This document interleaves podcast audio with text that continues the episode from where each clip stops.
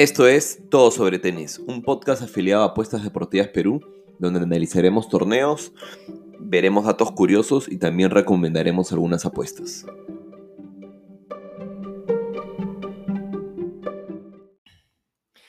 Hola, ¿qué tal familia? Estamos en otro capítulo de Todo sobre Tenis. Estamos grabando domingo primero de marzo. Eh, la próxima semana no tenemos torneo ATP, hay Copa Davis entre el 6 y 7 de marzo, me parece, que sería viernes, sábado, domingo. Sí, viernes, sábado, domingo. Este. Por lo que nada, el capítulo de hoy, eh, no, al revés, viernes y sábado, porque ha cambiado el formato de competición de Copa Davis. Es algo que vamos a, vamos a ver después. Este, el capítulo de esta semana lo que vamos a hacer es eh, va a ser más breve de lo normal. Quiero hacer un recuento de lo que sucedió esta semana, de los tres torneos que tuvimos, de las noticias también que, que, hubo durante la semana y dejar una reflexión también del cierre de febrero a nivel de, del otro grupo de apuestas deportivas Perú. Febrero fue un mes duro en el que hemos remado todo el mes y también, aparte de duro, un mes lleno de aprendizaje este, y por eso que quería, quiero dejar unas reflexiones eh, sobre eso. Pero nada, esta semana tuvimos tres torneos, ¿no? Tuvimos eh, Dubai, Acapulco y Santiago, ¿no? Aunque a, Santiago yo le estaba diciendo Chile, en verdad, siempre. Vamos a empezar por el de Santiago, por el de Chile, que fue el torneo donde dejamos apuestas y después de ocho semanas consecutivas acertando campeón y sumando, nos toca perder y nos toca perder de una manera bastante fea. Este, dado que Ruth eh, dominaba el primer set, ¿no? Se puso 3 a 1, tuvo 5 breakpoints para ponerse 4 a 1. Este, y ahí se pagaba ya bastante cómoda la victoria Ruth, ¿no? De hecho, Ruth fue favorito desde el inicio como en 1.35, en 1.40 y en ese momento ya estaba en bastante menos, ¿no? 1.18 por ahí, 1.15. Eh, la verdad es que la apuesta estaba casi ganada. Me alegro por Save Wild, evidentemente, por eso me acuerdo, me acuerdo y ella lo conocía desde el año pasado, este, porque viene jugando en la previa de, los torneos de Brasil siempre, o, recibía wildcard. Pero me acuerdo que ahora en los Panamericanos de Lima, eh, cuando fui a ver el tenis, comí en el chifa que hay ahí en el, en el long tenis y él estaba sentado al costado tomándose un, un Red Bull mientras comía chifa, que de hecho recuerdo que no le gustó y terminó dejando todo el plato. En los Panamericanos perdió en primera ronda. Este, pero ya venía escuchando mucho que es un, que es un joven que va, que va, a, dar, que va a dar mucho que hablar. Y, bueno, nada, vamos, vamos a, recordar un poco lo que sucedió, las impresiones, lo que nos dejaron algunos jugadores en, Chile y en, los siguientes partidos, ¿no? Y en los siguientes torneos, perdón. Nosotros habíamos ido con la posible victoria de Garín, este, de Garín y Londero, una unidad, una unidad y una unidad, ¿no? Garín, Londero y Ruth, ¿no? ya habíamos hablado que el torneo a nivel de figuras está bastante bajo. Garín lamentablemente estaba lesionado, ¿no? Si no hubiese estado lesionado, creo que se llevaba el torneo sin, sin sudarlo. De hecho, sacó para set, tuvo 5 set points contra Sabot Wild y al no poder convertirlos perdió el tiebreak y terminó retirándose, ¿no? Pero la, el siguiente partido se hubiese sido un regalo contra Olivo, ¿no? En semifinales contra Olivo, que de hecho Sabot White le aprovechó muy, muy bien, ganándole creo que 6-1, 6-2 o algo, o algo por el estilo. De hecho, apostamos en ese partido, 6-1, 6-3. Este, así que por ese lado de la tabla, en verdad, Sabot Wild creo que ha tenido bastante suerte, pero también ha sabido aprovecharla, ¿no? Empezó un partido con Facundo Wagner, se que ganó 2-1.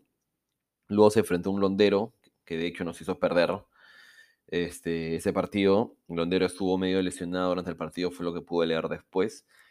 Eh, y a pesar de eso estuvo bastante cerca, ¿no? Después, bueno, Sabot Wild se aprovechó evidentemente de la, retirada de Garín, pero también hay que decir que a pesar de que Garín estaba lesionado, Sabot Wild lo, lo presionó, ¿no? Y, logró darle vuelta, eh, quebrar cuando estaba 6-5 abajo y, y, llevarse el tiebreak, así que igual súper meritorio, por más que Garín estaba jugando a medio pelo, y hablamos de las semifinales. Y bueno, y en esta final no pude ver todo el partido, vi el segundo set.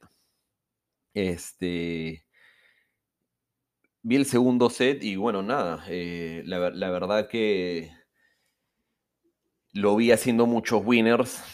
Ruth igual se llevó el segundo set. No sé qué habrá pasado el primer set. Me imagino que obviamente es, es uno de esos momentos en los que lo tienes todo a puertas, no te sale y te desmoronas un poco, dado que Tuvo todo para llevarse el primer set este, y al final terminó cediéndolo. Eh, y bueno, nada, y así este joven se lleva el, primer torneo de su, de, su vida, ¿no? Son los 19 años. De hecho, lo, lo estaba, lo estaba estoqueando, como así se dice en LinkedIn, ¿no? Viendo ya que había subido, etcétera. Y ahí tenía un par de fotos con, su, con, lo que su, con la que supongo que es su enamorada, su novia. Y entré a ver el perfil de su enamorada, y tenía como 1.6 millones de seguidores.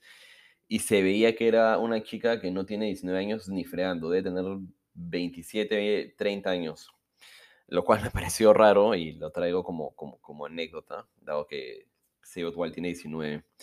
Por el otro lado del cuadro, eh, por, el que, por el lado del cuadro en el que llegó Ruta a la final, eh, Monteiro me, decepcionó un poco con Ramos en cuartos de final, aunque creo que era un poco también esperado porque Monteiro ha sido el jugador que más partidos en esa jerarquía ha jugado, ¿no? Empezó en el Challenger de Punta del Este, luego fue a Argentina, luego fue a Brasil y ahora está en Chile.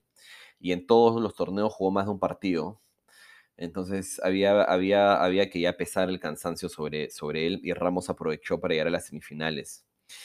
El partido Ramos Varías, lamentable Varías, o sea, bien Varías entró el Lucky Loser, ganó 16 de final, en octavos tuvo para llevarse el primer set con, con, Ramos, sacó para set, había estado jugando increíble hasta antes de ese momento y cuando saca para set hace una, unos errores no forzados ridículos y termina cediendo el break y evidentemente eh, en el tiebreak termina entregándolo también, ¿no? Pero se le, o sea, se le notaba que en los momentos en los que tiene que ya ir atacar y cerrar, este, dudaba, se ponía nervioso y prefería entrar en un juego mucho más sencillo de, de, pasabolear, ¿no? Y Ramos realmente, eh, con muchísima experiencia, había muchos peloteos en los que, no sé, llegaban al, noveno, décimo intercambio y Varías obviamente forzaba al winner y la mandaba fuera, ¿no? Mientras que Ramos se dedicaba a meterla, meterla, meterla y con paciencia.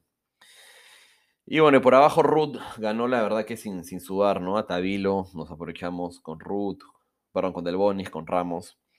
Y al final, como digo, después de nueve semanas consecutivas acertando ganadores de torneo y sumando, nos toca fallar. La verdad que ya era una racha eh, increíble.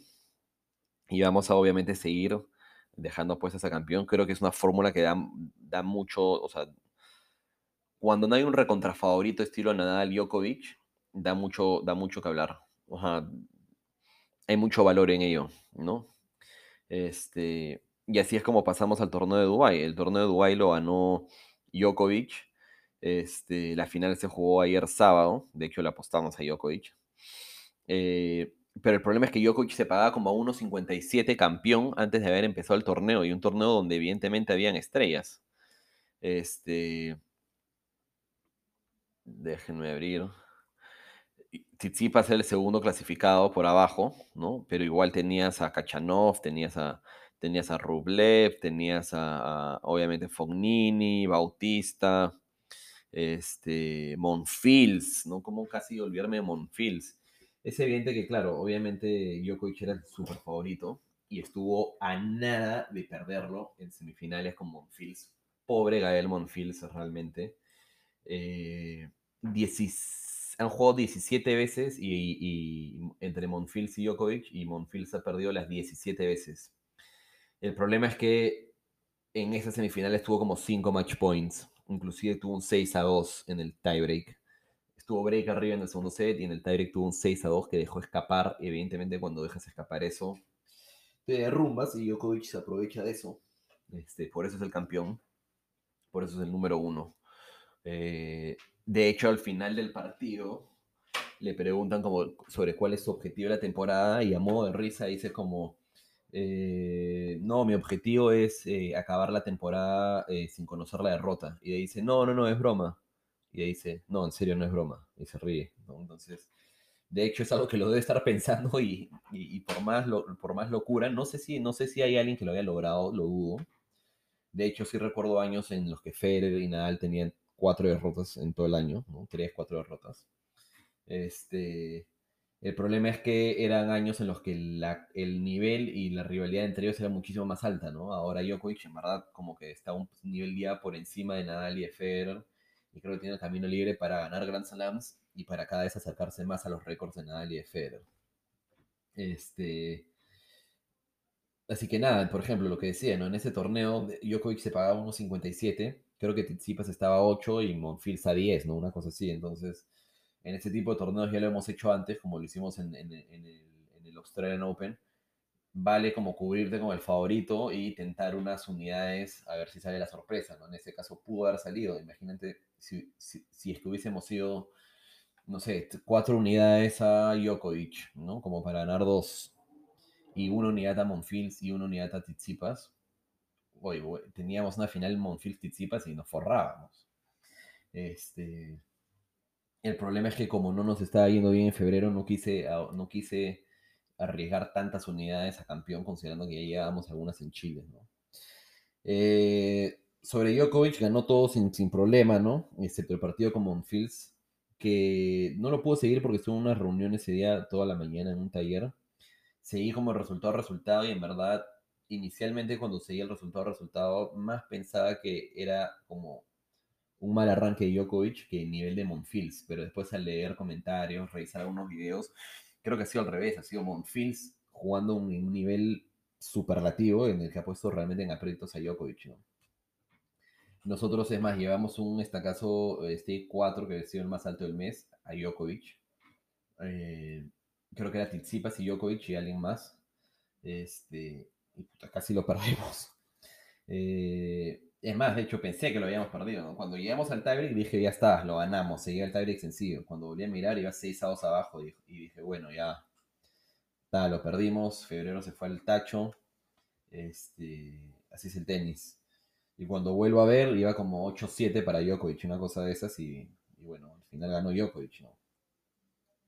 Y por el otro lado tenemos a Tsitsipas que venía de campeonar Marsella y ganó bastante, le ganó bastante sencillo a Carreño Busta, le ganó bastante sencillo a Bublik, con Struff eh, la sufrió, yo ese partido no lo toqué, porque sabía que Struff iba a dar batalla.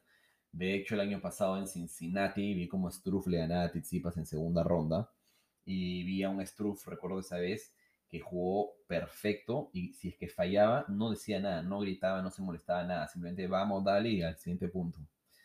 Al final Tsitsipas lo ha ganado con lo justo, ¿no? En tres sets, con un break por set. Este... Y bueno, nada, y inclusive en el tercer set el break lo ha conseguido bastante, bastante, bastante hacia el final.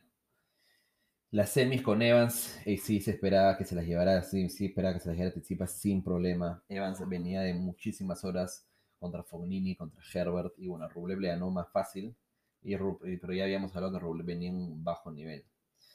Así que nada, este, tenemos a Djokovic que va 17 partidos invictos esta temporada, ha ganado todo lo que ha jugado, y eso significa que ha ganado el ATP Cup, ha ganado eh, el Australian Open, y ahora ha ganado Dubai. O sea, un crack de cracks. Este, en el ATP Cup, Shapovalov le ganó un set, Medvedev le ganó un set.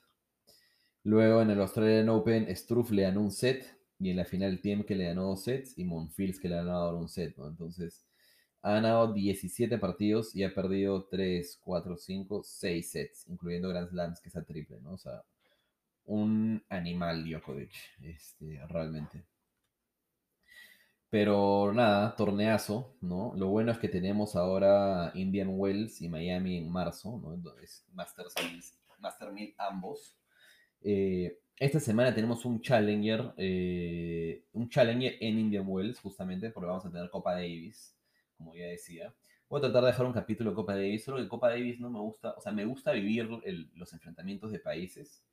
Lo que no me gusta mucho es el análisis y las apuestas, porque usualmente son partidos muy disparejos y también son partidos en los que el país, la, la hinchada local, etcétera, hace que a veces jugadores que tú crees que van a perder definitivamente terminen dando batalla e inclusive a veces ganando los partidos, ¿no? Pero bueno, eh, y cerrando el análisis de lo que quería comentar eh, de esta semana, también tuvimos Acapulco, eh, donde terminó ganándolo Nadal, ¿no? No perdió ni un set, eh, todo lo ganó bastante sencillo. ¿no? A Andújar le ganó 6-3-6-2.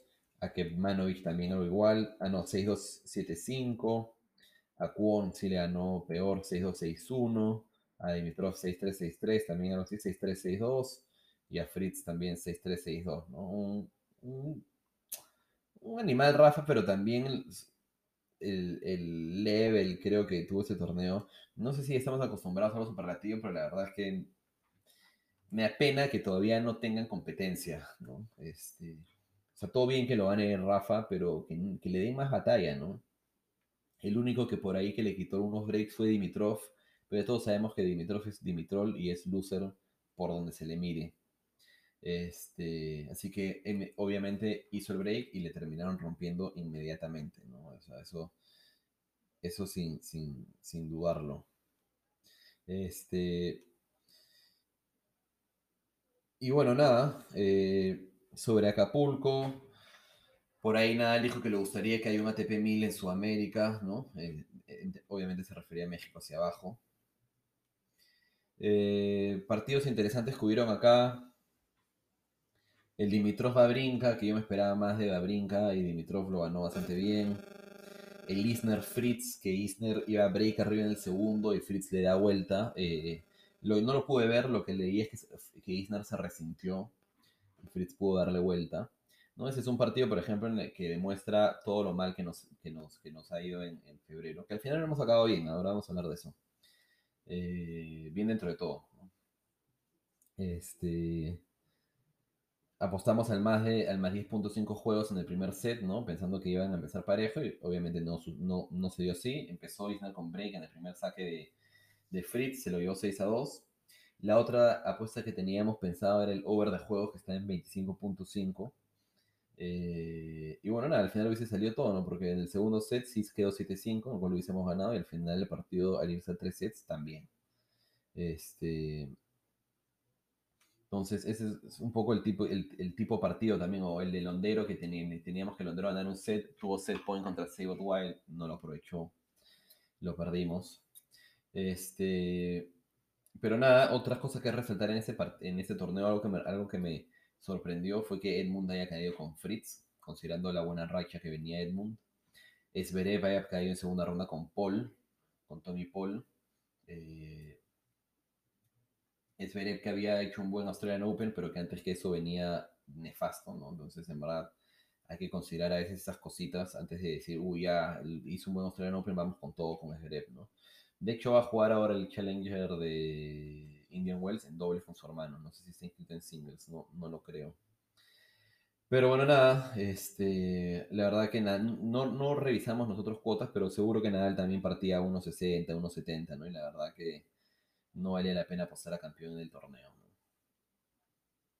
Y ya para cerrar eh, el análisis un poco de febrero, ¿no? Febrero en, en el tema de apuestas deportivas ha sido un mes que hemos acabado en, negativo. Eh, evidentemente odio acabar en negativo. Este, desde que empezamos esto en junio del 2018, o sea, en 20 meses tenemos 6 en negativo, ¿ya? Lo cual obviamente eh, me fastidia muchísimo. Lo bueno es que este mes es el mes en el que menos negativo hemos tenido, menos 5.5 unidades.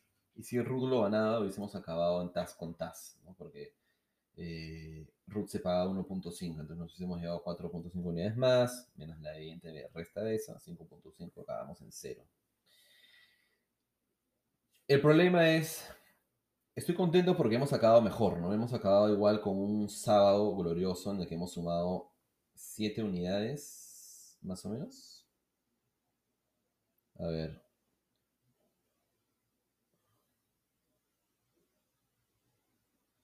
10, 7 unidades sumamos el sábado, ¿no? Para recuperarnos. Y ya habíamos venido desde toda la última semana, este, toda la última semana sumando poco a poco, ¿no? Al final hemos sumado desde, claro, desde el lunes como 10 unidades, en verdad 7 es en este último día, ¿no? Lo cual nos ha llevado a acabar bastante poco. El tema, es que, el tema es que hemos tenido, obviamente hemos tenido victorias que han salido con ajustas, pero también eh, hemos tenido más derrotas que han salido por un pelo. Al final, yo tengo un trabajo aparte, esto obviamente es un hobby, pero también me quita tiempo y obviamente, obviamente soy como cualquier persona que siente estrés cuando no le salen las cosas. Y más porque eso tiene que ver con dinero y tiene que ver con el dinero de ustedes, ¿no? Yo estoy mucho más acostumbrado a ganar o perder, lo vengo haciendo hace tiempo. Para mí, yo repito que esto es algo a largo plazo. Entonces, más que perder 250 dólares, este, que son estas 5.5 unidades, y sufrirlas, no pasa nada porque en enero me, me, llevé 900.